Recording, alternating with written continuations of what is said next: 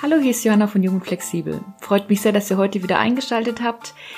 Ich spreche jetzt gerade meine erste längere Folge ein und ich hatte ursprünglich geplant, ja, mit ganz leichten Tipps zu starten, wie man etwas mehr Ayurveda in seinen Alltag einbauen kann oder aber auch, wie man ganz leicht seinen Plastikverbrauch reduzieren kann. Aber wenn ich mir jetzt gerade anschaue, was momentan alles so in der Welt los ist, sei es der Coronavirus, rechter Terror, Klimawandel, in dem wir uns mittendrin befinden, dann die Geflüchteten, die einfach nicht in die EU kommen dürfen, da dachte ich mir, wir brauchen etwas ganz, ganz anderes, womit wir anfangen sollten, was wirklich die Basis für alles weitere sein sollte. Und das ist das Thema Mitgefühl. Und was das Thema Mitgefühl mit dem Grundgesetz zu tun hat, das erfahrt ihr in dieser Folge. Ich wünsche euch jetzt ganz viel Spaß beim Zuhören. Die Würde des Menschen ist unantastbar. Sie zu achten und zu schützen ist Verpflichtung aller staatlichen Gewalt. Artikel 1 des Grundgesetzes der Bundesrepublik Deutschland. Zitat Nummer 2. Alle Menschen sind frei und gleich an Würde und Rechten geboren. Sie sind mit Vernunft und Gewissen begabt und sollen einander im Geist der Solidarität begegnen. Artikel 1 der Allgemeinen Erklärung der Menschenrechte. Ich bekomme immer Gänsehaut, wenn ich das irgendwo lese oder höre und ich glaube dann immer so ein bisschen an Weltfrieden. Aber wenn ich mir jetzt anschaue, was momentan in unserer Welt los ist, dann muss ich ehrlich sagen, zweifle ich daran, äh, dass es wirklich für uns alle Menschen gilt. Denn momentan werden an der türkisch-griechischen Grenze Geflüchtete aus Syrien einfach nicht in die EU gelassen. Es gibt Flüchtlingscamps in Europa, wo Menschen seit Jahren darauf warten, überhaupt erst einen Asylantrag stellen zu können und eine medizinische Versorgung oder einfach nur fließendes, sauberes Wasser, ausreichend Nahrung, das ist dort wirklich ganz und gar nicht gegeben. Und auch Menschen mit Migrationshintergrund, wie zuletzt in Hanau, werden einfach erschossen, einfach aus rein rassistischen Motiven. Deshalb frage ich mich, gilt diese Menschenwürde wirklich für uns alle oder vielleicht sogar nur für uns Weiße? Denn immer wieder wird argumentiert, ja, es ist halt alles nicht so ganz leicht, das politisch umzusetzen. Aber wenn man sich jetzt den aktuellen Coronavirus anschaut, dann werden plötzlich innerhalb von wenigen Wochen sofort politische Schutzmaßnahmen unternommen. Und versteht mich nicht falsch, ich möchte die Sorge um den Virus auch gar nicht relativieren, denn ich selbst gehöre gar nicht zur Risikogruppe und habe deshalb total leicht zu reden. Und ich meine, das ist jetzt Stand heute. Wer weiß, wie sich jetzt doch das Ganze noch in den nächsten Wochen und Monaten entwickelt. Und ich fühle auch mit den Familienangehörigen der Todesopfer, die es momentan weltweit natürlich auch schon gibt. Dennoch muss man sich einmal die Zahlen ganz konkret vor Augen führen. Stand heute, ich werde es auch alles noch in den Shownotes verlinken, ist, dass es 1239 bestätigte Fälle in Deutschland gibt. Zwei Todesopfer. Das heißt, in der Bundesrepublik Deutschland haben wir momentan, ich habe nochmal im Statistischen Bundesamt nachgeschaut, knapp 83 Millionen Einwohnerinnen. Das sind also, ich habe da auch meinen Taschenrechner ausgepackt, etwa 0,0015 Prozent aller Menschen, die daran momentan in Deutschland erkrankt sind. Das heißt, wenn man sich diese ganze aktuelle Gefahr mal in Zahlen anschaut, merkt man, dass es eigentlich gar nicht so die, die, die krasse Gefahr ist, wie es einem vielleicht rüberkommt, wenn man sich eben täglich die Meldungen in den Medien anschaut. Auf Zeit.de gibt es ein ganz schönes Schaubild, wo man eben immer ganz genau sieht, wie viele Menschen momentan an dem Coronavirus erkrankt sind. Vielleicht hilft euch das auch nochmal weiter, um den Überblick zu behalten. Das heißt, ich finde die Reaktion gerade aller Menschen extrem bemerkenswert. Sobald wir wirklich direkt betroffen sind, wenn es darum geht, seine eigene Haut zu retten, dann werden Hamsterkäufe erledigt und plötzlich ist alles möglich. Aber andererseits, wenn es um Familien geht, die an der Grenze zur EU stehen und die, wie ich gerade schon erwähnte, kaum etwas zu essen haben, wirklich um ihr Leben fürchten müssen, nicht mal eine angemessene grundmedizinische Versorgung haben, dann plötzlich bleibt die ganze Hilfe aus. Wo also bleibt diese Hilfe, wenn es darum geht, Menschen zu helfen, die wirklich unter unwürdigen Bedingungen leben? Und wo bleiben eben die politischen Maßnahmen gegen rechten Terror? Wann haben wir eigentlich angefangen, diese Mauer zu errichten? Also ich meine, bevor Donald Trump angefangen hat, die Mauer Richtung äh, Mexiko zu bauen. Ich hatte jetzt auch noch mal gelesen, dass ähm, in den USA Mitte Februar noch mal weitere 3,8 Millionen Dollar bewilligt wurden, um diese Mauer zu bauen. Das heißt, was ist das denn für ein Wahnsinn? Welcher Aufwand dazu betrieben wird, Menschen, die vermeintlich in Anführungszeichen anders sind, von sich wegzuhalten? Ich weiß, evolutionär gesehen wird immer argumentiert, ja, wir Menschen sind nun mal Herdentiere. Es war damals einfach wichtig, dass man seinen Feind erkennt und sofort bekämpfen kann. Und das, man kennt es ja selber, alles, was erstmal anders ist oder ungewohnt ist, ist schwierig und vielleicht auch erstmal fühlt sich schlecht an. Aber haben wir uns innerhalb der letzten Jahrtausende, Millionen Jahre nicht weiterentwickelt und nicht sogar gelernt, dass anders nicht gleich schlechter heißt, sondern einfach nur anders? Ist es nicht genau das, was wir schön finden, wenn wir in andere Länder reisen oder hier in Deutschland zum Beispiel in eine Pizzeria gehen oder in einen Falafelladen. Meine Erfahrung ist tatsächlich diejenige, dass so ein Feindbild immer aus einem Mangel heraus entsteht. Ich denke mir immer, wenn wir uns materiell, emotional reich fühlen würden, wenn wir innerlich wirklich zu 100% zufrieden wären, dann gäbe es doch gar nicht erst den Gedanken, dass es jemanden gibt, der einem was wegnehmen könnte, oder nicht? Würden wir dann wirklich so handeln, wie wir handeln? Ich glaube wirklich, dass genug da ist für alle. Deshalb finde ich es auch immer so absurd, wenn so, ein, so, ein, so eine Angst oder so ein Mangeldenken überhaupt erst aufkommt. Wenn man sich auch mal ganz konkret anschaut, wie die Ressourcen verteilt sind, ist es zum Beispiel so, dass man jeden einzelnen Erdenbürger ernähren könnte.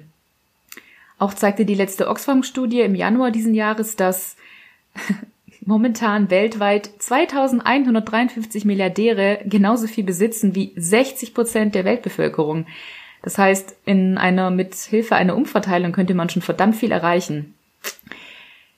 Ich muss auch sagen, diese Folge ist auch nicht dazu da, um das auf politischer Ebene zu lösen. Ich selbst habe auch leider keine Ahnung, wie man das tun könnte.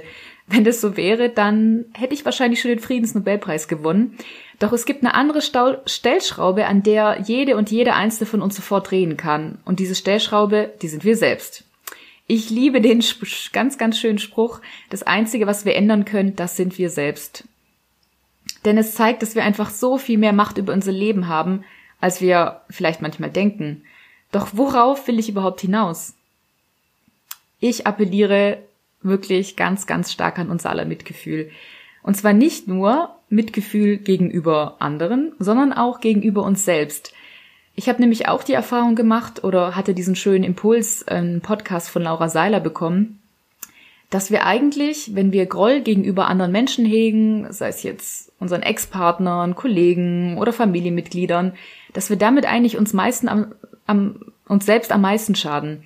Sie hatte dieses schöne Bild in ihrem Podcast beschrieben, dass wenn man Hass gegenüber jemand anderem empfindet, dann ist es so, oder dann wäre es so, wie wenn man Gift trinken würde in der Hoffnung, dass der andere dabei stirbt. Und dabei hat die Person, gegen die wir einen Groll hegen, wahrscheinlich noch nicht mal die leiseste Ahnung davon. Also weg damit. man könnte sogar so weit gehen und ja auch sagen, dass man Mitgefühl nicht nur anderen Menschen und sich selbst gegenüber aufbringt, sondern vielleicht sogar auch unserer Umwelt und der Tieren.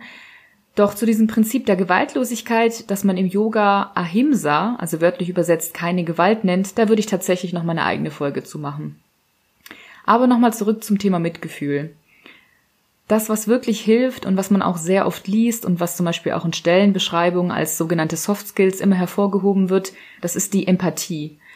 Das heißt, es hilft wirklich, sich in die andere Person hineinzuversetzen. Wir alle wissen das, aber wie oft machen wir das denn? Wie oft fühlen wir uns hinein, wie, wie wir uns fühlen würden, wenn unser Haus zerbombt würde, wenn unsere Familie und Freunde verletzt oder sogar schon gestorben wären und wenn alles, was wir besitzen, ja, in, in, in Flammen aufgegangen wäre, wie würden wir uns dann fühlen? Wir würden doch auch unser Land verlassen und woanders eine bessere Zukunft suchen es wird immer so dargestellt, gerade auch in rechten Kreisen oder von einzelnen Parteimitgliedern der AfD, als ob das irgendwelche Schachfiguren sind oder irgendwelche wilden, namenlose Tiere. Und es wird immer von zig Menschen gesprochen, aber das sind einzelne Individuen, einzelne Schicksale, einzelne Familien. Wir sind alle Menschen, die dasselbe fühlen, die dasselbe wollen und dasselbe durchmachen. Wir alle waren schon mal verliebt, sind gerührt gewesen vor Freude oder waren traurig oder gebeutelt von Schmerz. Das heißt auch, jeder hat sein Päckchen zu tragen. Und es hilft auch, sich bewusst zu machen, dass der Mensch per se nicht böse ist. Zumindest ist das meine, meine starke Ansicht. Ähm, meine Yogalehrerin hat eine ganz, ganz tolle, eindrückliche Szene beschrieben, ähm, die ich super gerne in einem meine Freunde weitergebe, weil das einfach sehr toll aufzeigt, dass Menschen per se tatsächlich gar nicht böse sind. Und zwar war sie ähm, vor einiger Zeit in Indien Und ähm, da wurde ihr leider ihr Geldbeutel geklaut. Und Yogi hin oder her, natürlich ärgert man sich im ersten Moment darüber, weil, ja, ist natürlich bescheuert, ne? Das Geldbeutel ist weg, man ist im Ausland, das sind vielleicht sogar noch wichtige Papiere. Und genau am selben Tag ähm, hatte sie die Möglichkeit, mit dem Leiter des Yoga-Instituts, ich habe seinen Namen leider gerade nicht parat, ihm eine einzige Frage zu stellen. Und dadurch, dass es so spontan war, hat sie sich keine Frage vorbereitet und war erstmal total überfordert und dachte sich, oh Gott, nein, jetzt kann sie einmal mit so einem weisen älteren Mann sprechen und weiß gar nicht, was sie fragen soll. Und dann kam sie eben zu diesem, zu diesem weisen Mann und fragte ihn, ja, was ist, warum wurde mein Geldbeutel gestohlen? Warum sind denn Menschen böse? Und dann hat er geantwortet, der Mensch ist nicht böse, es gibt keine schlechten Menschen, es gibt nur schlechte Taten. Und ich liebe einfach diese Differenzierung, denn ich gehe auch sehr stark davon aus, dass Menschen handeln, wie sie handeln, nicht weil sie per se schlecht sind, sondern weil sie sich entweder nicht anders zu behelfen wissen oder weil sie etwas kompensieren möchten oder auch rein aus materiellem Mangel. Ich meine, wenn wir selbst arm wären, dann würden wir vielleicht genauso handeln wie die Menschen, die uns den Geldbeutel klauen. Und ich finde, das hilft einfach sehr, um sich nochmal zu verdeutlichen, dass es, wie gesagt, aus meiner Sicht gar keine bösen Menschen gibt und dass es eigentlich so viel so viel mehr bereichernd ist, wenn man einfach merkt, hey, wir sind alle Menschen und wir haben eigentlich so viel mehr gemeinsam, als wir erst denken würden und dass gerade die Person, die besonders gemein zu einem ist, eigentlich noch mal mehr eine eine feste Umarmung bräuchte. Das hat mir zum Beispiel immer sehr oft geholfen, wenn ich doch auch mal einen Konflikt mit jemandem in meiner Umgebung hatte. Ich meine, ich bin jetzt auch keine Heilige. Natürlich denke ich im ersten Moment, oh Mann Gott, ey, was für ein, hm, da kann sich jetzt jeder ein Schimpfwort einfallen lassen, was er möchte. Aber ich weiß auch nicht. Ich finde, es würde einfach so viel einfacher machen und ja, nicht nur für uns Einzelne, sondern eben auch auf politischer, auf gesellschaftlicher Ebene, wenn wir einfach mal aufhören würden, diese Mauern zu errichten und stärker aufeinander zugehen würden.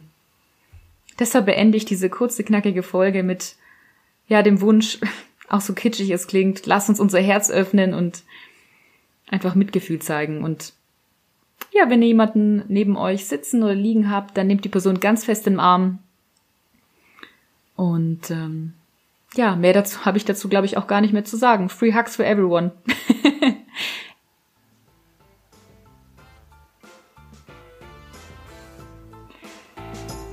Ich hoffe sehr, dass ich euch mit dieser Folge ein paar Impulse und Gedankenanstöße rund um das Thema Mitgefühl geben konnte, euch aufzeigen konnte, welche Dimension dieses gesamte Thema eigentlich mit einnimmt und ja, dass wir alle wirklich selbst gefragt sind, dieses Mitgefühl zu leben, zu fühlen und ja, in unser aller Leben nochmal stärker mit einzubringen. Wenn euch diese Folge gefallen hat, würde ich mich sehr freuen, wenn ihr diese bei dem Streaming-Partner eures Vertrauens positiv bewertet. Und schaut gerne auch auf meiner Instagram-Seite @jungundflexibel oder auf meiner Website www.jungundflexibel.de für noch mehr Inspiration vorbei. Ich wünsche euch eine wunderschöne Woche und äh, lasst es euch gut gehen.